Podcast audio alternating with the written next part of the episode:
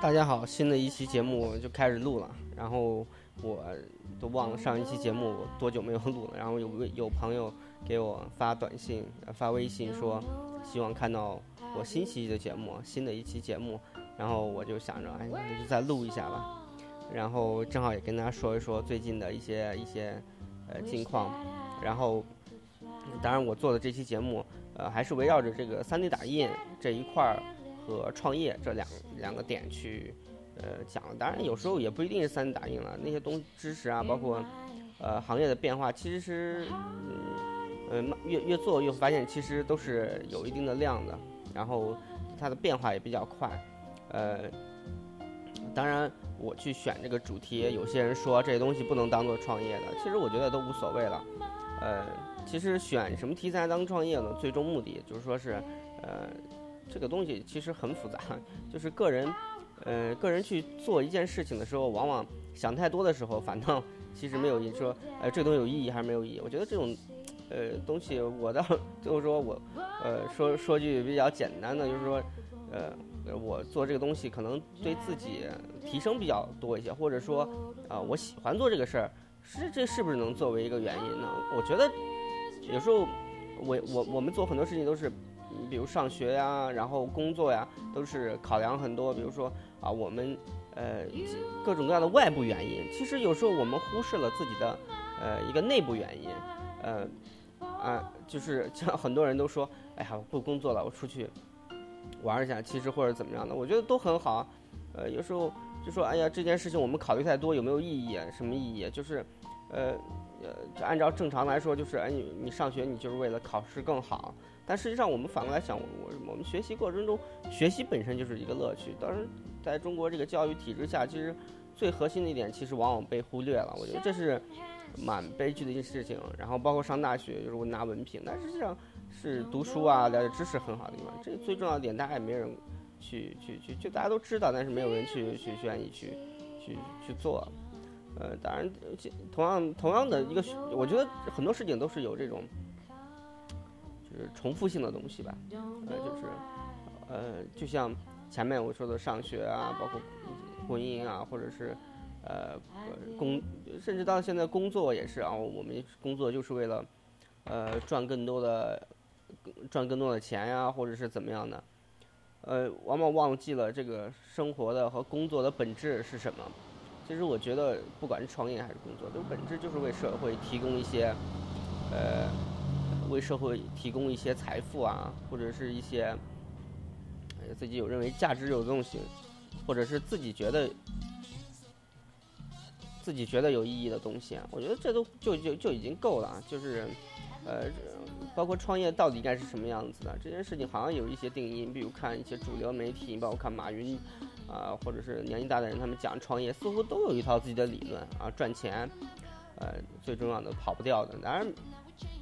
说的都是一些非常正确的话了，创业要有一些规，就是有一些模式在。但实际上，我感觉，呃，创业有时候，呃，就是我们有时候把它想的太沉重了。什么意思啊？嗯，不好意思啊，就是我们把它想的太沉重了。就是啊，我一定要呃赚更多的钱，或者事业有成，三十而立。实际上，我觉得生活有一部分是很随机的。呃，用玩的心态其实就可以了。说，这种你怎么能玩呢？你要有责任感。我觉得一件事情的好坏跟没有有没有责任感有一定关系。但是创业本身，呃，它到底该是怎样去解读的？我觉得每个人有自己的这个解释。呃，反正你看中国这个创业环境就是千篇一律了啊，大家都是想着呃。有一个固定模式，然后财富的增长，做甚至大部分人做的东西都是他不喜欢的，只是因为利润高而已。当然，嗯，我我在这里，呃，从去年的这个众筹整个一期的过去，然后呃到众筹后期，我还想再做一次众筹，发现其实不能再做了，那个东西有一定的运气成分在里头。但是我慢慢的，我在本地业务这一块也在。扩展，还有它的一些深入的一些项目，比如西安呀，呃，包括一些呃这个呃中小的这种制造型企业啊，学生的这个设计，慢慢都会来找我，因为真的坚持下来做的人没没有就是，可能最火的是去年嘛前年，反正慢慢的大家都包括在我实际了解过程中，特别可可笑的是，所有的学校都有 3D 打印机，因为去年一波的宣传，啊，其实对学校来说，学校采购一件东西，我发现他们考量的就是，呃，财政愿不愿意给他们拨啊，3D 打印这个东西，呃，挺科技感的，财政愿意给他拨，他就愿意买，实际上他们也不用。呃，我大部分了解就是所有西安的学校都已经有，我应该外地所有学校，我跟你说所有的学校应该都会有 3D 打印机了，但基本上都没有人用，使用率极低。这是我我自己在在跟有我在跟学校，呃沟通过程中发现的一些 现状吧。呃，当然对于个人来说，呃我自己使用三 D 打印机使用率也不是很，就是也也很难使用，因为。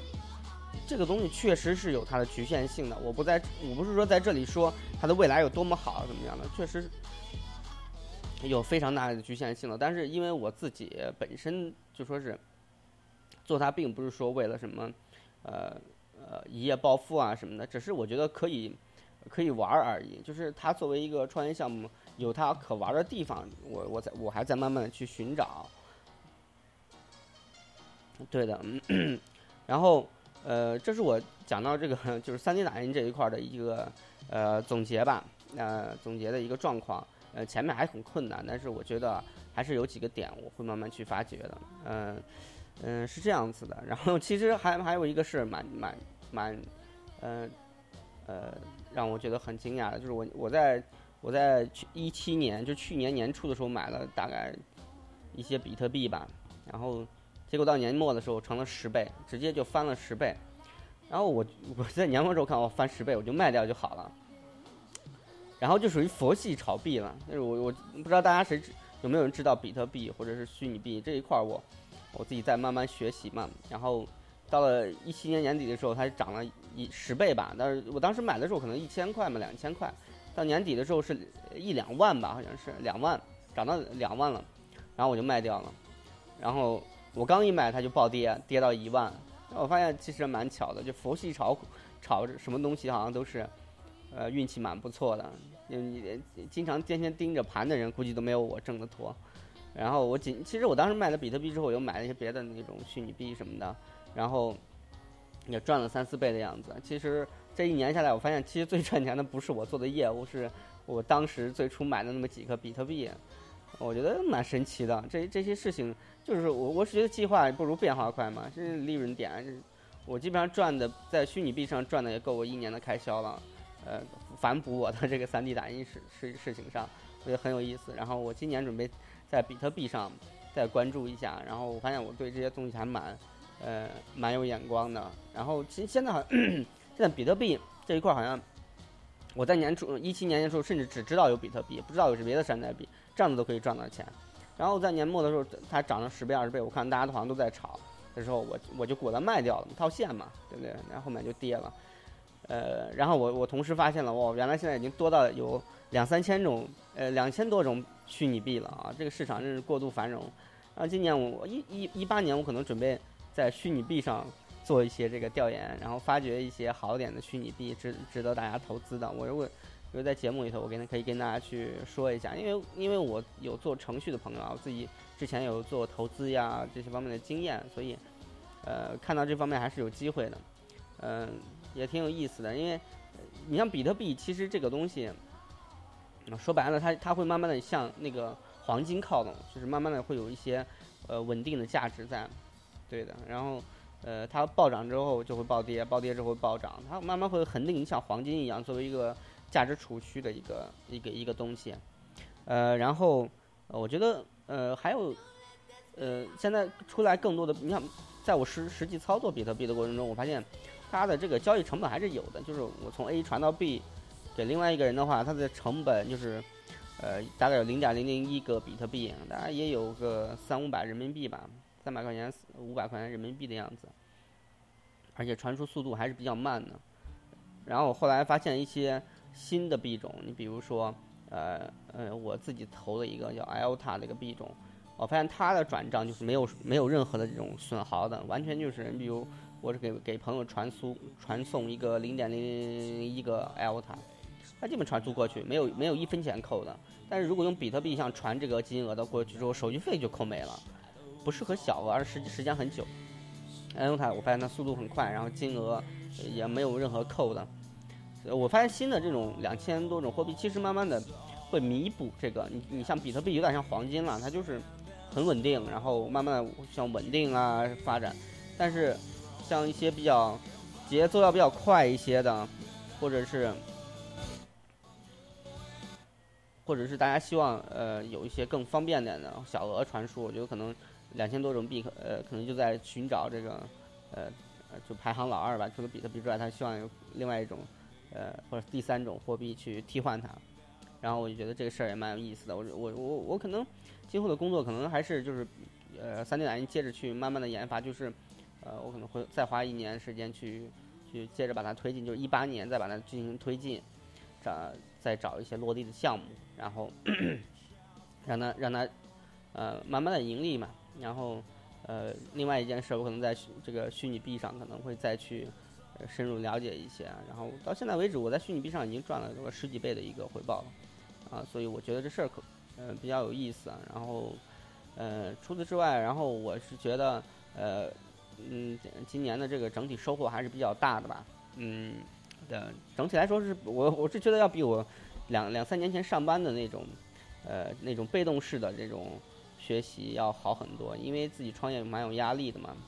呃，不管赚没赚钱，很有压力要去学习。呃，所以呃，我是觉得，呃，整体一八年希望大家也能呃生意兴隆啊，赚到钱呀，学到东西。然后我这边的经验可能就是这样，在一八年，我希望呃有更多的一些呃好事情跟大家分享，然后也希望大家可以呃跟我多交流。谢谢大家。